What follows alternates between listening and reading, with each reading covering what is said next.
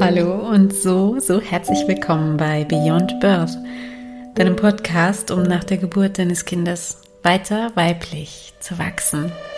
Ich freue mich riesig, dass du hier bist, denn ich bin so überglücklich in dieser Woche. Es ist die Woche der Veröffentlichung meines Buches. Es ist einfach nur schön. Ich habe so lange darauf hingefiebert und jetzt endlich ist es soweit. Ich darf dir mein Buch Baby präsentieren. Und wir sind schon an Tag 4. Jetzt ist das Buch schon seit drei Tagen zu kaufen. Ganz einfach so über den Link, ähm, den du hier auch in den Shownotes findest, kannst du dir den, das Buch bei Amazon bestellen. Und es wird sofort und direkt für dich gedruckt und dann zu dir nach Hause geliefert. Ist das nicht schön? Ich freue mich so sehr darauf, darüber. Und möchte dir heute in dieser Folge ähm, einen Teil aus diesem Buch mal vorlesen, dass du einen Einblick bekommst, dass du dich reinfühlen kannst, ganz ohne es zu kaufen. Und ähm, oder es vor dir vielleicht schon liegen zu haben oder es auch eben nicht lesen zu müssen, sondern vorgelesen zu bekommen. Nachdem ich eben schon darüber gesprochen habe, wie ich das Buch geschrieben habe, wie ich die Geburtstraumatherapie mache und wie ich mit einer Frau auch tatsächlich ein Interview dafür, darüber geführt habe, wie diese Traumatherapie, Geburtsaufarbeitung für sie war, möchte ich dir heute einen Einblick geben in das Buch und dich einfach Teil davon werden lassen, indem du dich jetzt einfach von mir ein bisschen entführen lässt, ein bisschen mitnehmen lässt in, dieses, in diese Geschichte. Und ich würde sagen, starten wir und ich sage dir, welchen Teil ich vorlese und ich möchte dir nämlich fast direkt den Anfang vorlesen. Das ist der erste Teil, den ich für das Buch geschrieben habe. Und ja, wenn man so anfängt, ein Buch zu lesen, kommen halt vorher ne, erstmal der Titel und das Impressum und dann kommen die Seiten, also die, das Inhaltsverzeichnis. Und dann findest du ähm, ein Vorwort und dann findest du die Einleitung. Da sind so viele Sachen, bevor es überhaupt richtig losgeht. Und damit habe ich aber nicht angefangen mit all den Dingen, die ich schon ähm, gerade eben aufgezählt habe, sondern ich habe tatsächlich aus meinem Herzen angefangen, diese Worte zu schreiben, die ich dir jetzt vorlesen werde. Die sind für mich so berührend, weil ich glaube, dass wir uns darüber sehr, sehr verbinden können. Ich erzähle meine Geschichte, ich erzähle von mir und ich glaube, dass das eigentlich ein sehr, sehr schöner Einstieg in das Buch ist und dass es dort eigentlich erst wirklich beginnt, obwohl natürlich alles, was vorher kommt, auch sehr relevant ist. Aber wenn ich es mir ganz aussuchen würde, würde nichts vorher stehen in dem Buch. Und wenn du magst, lade ich dich ein, wenn du das Buch dir kaufst, dass du einfach dort anfängst zu lesen und den Rest kannst du nachher immer noch lesen. Nein, eigentlich äh, alles, was vorher steht, ist schon auch wichtig. Aber so, das holt dich dann ab. Da möchte ich, dass du dich reinfühlst, dass du dich mitnehmen lässt und einfach nur treiben lässt und diese, dieses Buch auf dich wirken lässt. Da finde ich, entfaltet sich die Magie des Buches und deswegen habe ich mich dafür entschieden, das dir vorzulesen. Alles anders nach der Geburt. Ich erinnere mich noch gut an meine erste Schwangerschaft. Ich habe sie sehr genossen und hätte ewig schwanger sein können. Aber in den letzten Tagen und Wochen der Schwangerschaft wurde mein Bauch immer größer und mein Sodbrennen ziemlich stark, so dass ich mir wünschte, meine Schwangerschaft möge endlich vorbei sein. Ich war so rund und schwerfällig, dass ich mich unfassbar darauf freute, endlich wieder beweglich zu sein und beschwingt aus meinem Bett aufstehen zu können. Nachdem ich einige Tage später meine Tochter geboren hatte, traf mich die Realität heftig. Ich war noch unbeweglicher als zuvor. Mein Bauch war groß, meine Brüste schmerzten vom Milcheinschuss, und das Schlimmste war, dass meine Dammnaht mir solche Schmerzen verursachte, dass Sitzen unmöglich für mich war. Anfangs tat mir jeder Schritt weh, so dass mein Weg zum Bad manchmal ewig dauerte, obwohl es nur ein paar Meter waren. All diese körperlichen Veränderungen waren für mich zwar belastend, doch ich hatte ja Aussicht auf Besserung. Was für mich jedoch wirklich schockierend war, waren die Lügen, die mir andere Frauen vorher erzählt hatten. Wenn du dein Baby erstmal im Arm hältst, dann hast du den Geburtsschmerz sofort vergessen. Diesen Satz hatte ich schon in meiner Kindheit gehört und er halte immer noch in meinem Kopf nach. Er fühlte sich jetzt wie eine Ohrfeige an. Ich hatte nichts vergessen. All die Schmerzen, die Grenzüberschreitungen, die Ängste, die Hilflosigkeit, die ich während der Geburt meiner Tochter erlebt hatte, waren für mich absolut präsent. Täglich dachte ich daran und war entsetzt darüber, wie schlimm eine Geburt offenbar tatsächlich war. Wie sollte ich das bitte vergessen? Ich fragte mich, ob das, was ich erlebt hatte, denn so außergewöhnlich schlimm gewesen wäre. Denn wenn andere es zwar schlimm fanden, aber danach sofort vergessen konnten, musste es ja irgendeinen Grund geben, warum das bei mir nicht klappte. Auf der anderen Seite konnte es so besonders schlimm nicht gewesen sein. Mein Kind und ich hatten überlebt. 16 Stunden hatte das Ganze gedauert, das war schon lange, aber hey, ich hatte schon von Geburten gehört, die über 24 Stunden gingen. Es hatte keine Blutlachen gegeben und auch keinen Notkaiserschnitt, meine persönlich schlimmste Vorstellung damals. Meine Tochter hatte nur kurz in den ersten Stunden im Inkubator liegen müssen. Danach war sie immer bei mir gewesen. Keine der Hebammen oder Ärztinnen hatte zu mir etwas darüber gesagt, dass die Geburt außergewöhnlich schwer verlaufen wäre. Alle hatten mich nur angestrahlt und zu meiner Tochter beglückwünscht.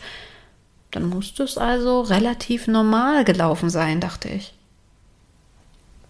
Doch ich hatte die Geburt nicht vergessen. Und ich wollte sie auch nicht vergessen. In den ersten Tagen sprach ich fast täglich mit meinem Mann über das, was mir passiert war. Ich hatte den starken Drang, darüber zu reden und weinte währenddessen sehr viel. Er verstand mich zwar und war auch geschockt darüber, wie sehr mich dieses Erlebnis belastete, doch so richtig helfen konnte er mir nicht. Wenn ich mich anderen Frauen anvertraute, in der Hoffnung, sie könnten meine Empfindungen besser nachvollziehen, dann fühlte ich mich ziemlich unverstanden. Niemand schien wirklich sehen zu wollen, wie furchtbar es für mich gewesen war. Stattdessen hörte ich immer wieder Sätze wie Ach, sei doch froh, dass ihr beide gesund seid. Und so ist es nun mal bei einer Geburt, das wirst du schon vergessen. So fühlte ich mich unverstanden, alleine damit. Und ich beschloss, nochmal mache ich das nicht. Ich dachte, ich würde keine Geburt mehr über mich ergehen lassen. Dass ich früher nie ein Einzelkind haben wollte, spielte für mich nur noch eine untergeordnete Rolle. So fuhren meine Gefühle in den ersten Lebensmonaten meiner Tochter Achterbahn. Einerseits war da die große Liebe zu ihr. Andererseits hatte ich starke Schuldgefühle ihr gegenüber. Ich fragte mich, ob meine Tochter darunter gelitten hatte, ob sie vielleicht glücklicher und gesünder wäre, wenn die Geburt besser gelaufen wäre, und ob ich daran schuld war. Manchmal fiel es mir sehr schwer, meine Tochter zu trösten. Manchmal weinte sie so viel, dass ich auch weinen musste. Dann kamen wieder die Zweifel in mir hoch, ob ich wirklich eine so gute Mutter war. Schließlich hatte ich die Geburt so vermasselt. An manchen Tagen war alles leicht, an anderen Tagen wechselten sich Überforderung, Traurigkeit und Wut ab. Ich erinnere mich noch gut, wie anstrengend diese Zeit war. Zweieinhalb Jahre später wurde ich wieder schwanger. Sofort rasten in mir die panischen Gedanken an die nächste Geburt. Ich hatte riesige Angst davor. Doch statt es zu verdrängen, schaute ich genauer hin. Ich setzte mich intensiv damit auseinander, was passiert war. Ich holte mir Unterstützung von außen. Und was wohl der wichtigste Schritt war, verstand dadurch jedes Detail und warum es genau so passiert war. So verarbeitete ich nach und nach meine Geburtserfahrung. Das gab mir das Vertrauen in meinen Körper zurück.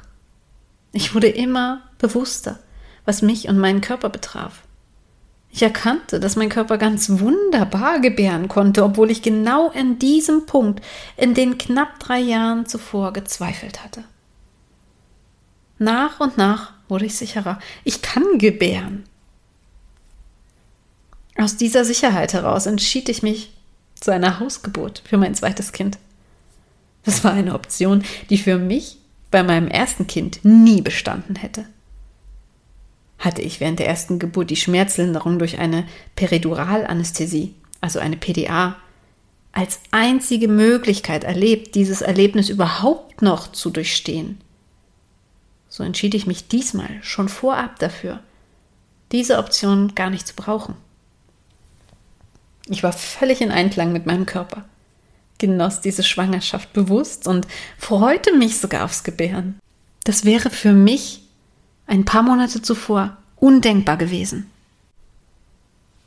Die Geburt meines Sohnes wurde tatsächlich zu der kraftvollen und positiven Erfahrung, die ich mir in den Wochen der Schwangerschaft gewünscht und auf die ich so stark hingearbeitet hatte.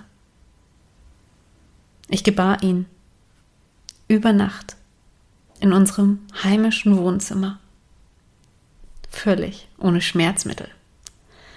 Dafür mit liebevollem Zuspruch meines Mannes, mit guten Techniken, die mich durch diese Stunden trugen, und mit der beruhigenden Unterstützung meiner Hebamme.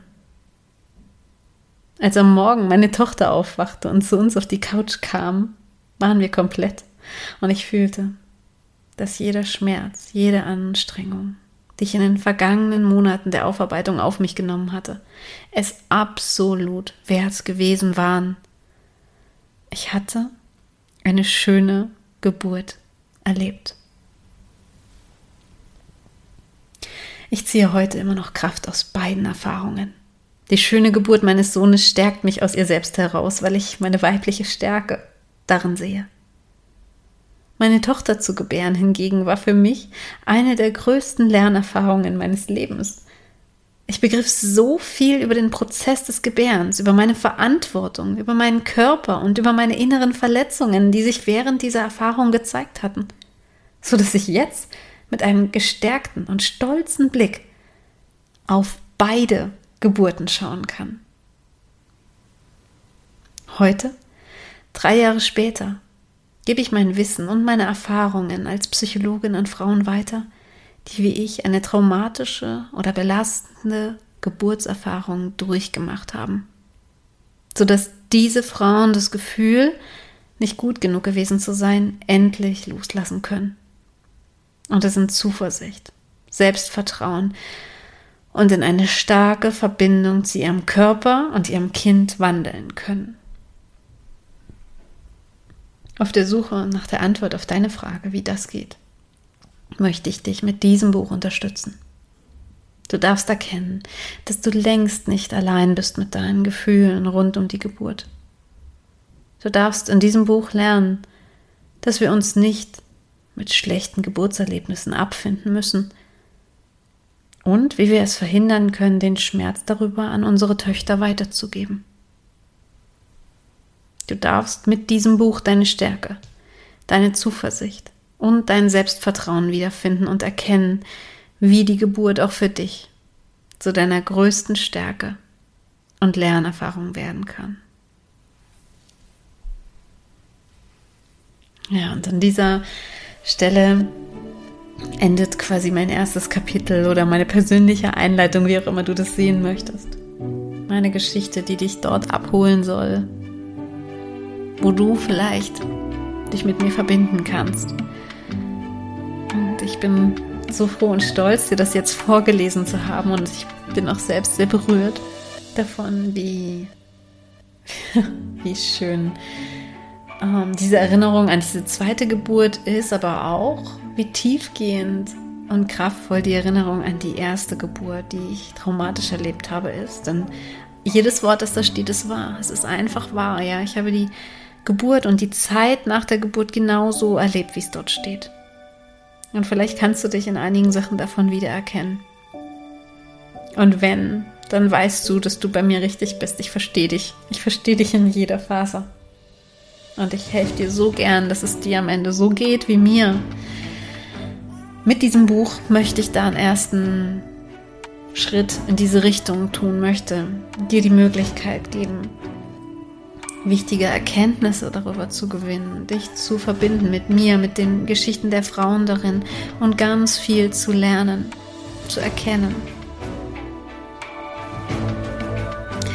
Also hier meine Einladung von Herzen. Gönn dir dieses Buch, schenk es dir, bestell es dir gleich und schreib mir so gern deine Gedanken zu dem, was ich jetzt vorgelesen habe, unter den entsprechenden Post auf Instagram. Und wenn du das Buch gelesen hast, dann so gern deine Gedanken, dein Feedback auf Amazon einfach eine Bewertung. Das würde mich so freuen, weil es anderen Frauen helfen wird. Ich danke dir von Herzen und sende dir alles Liebe und freue mich, dass wir uns morgen direkt schon zur nächsten Podcast-Folge wiederhören. Deine Julia.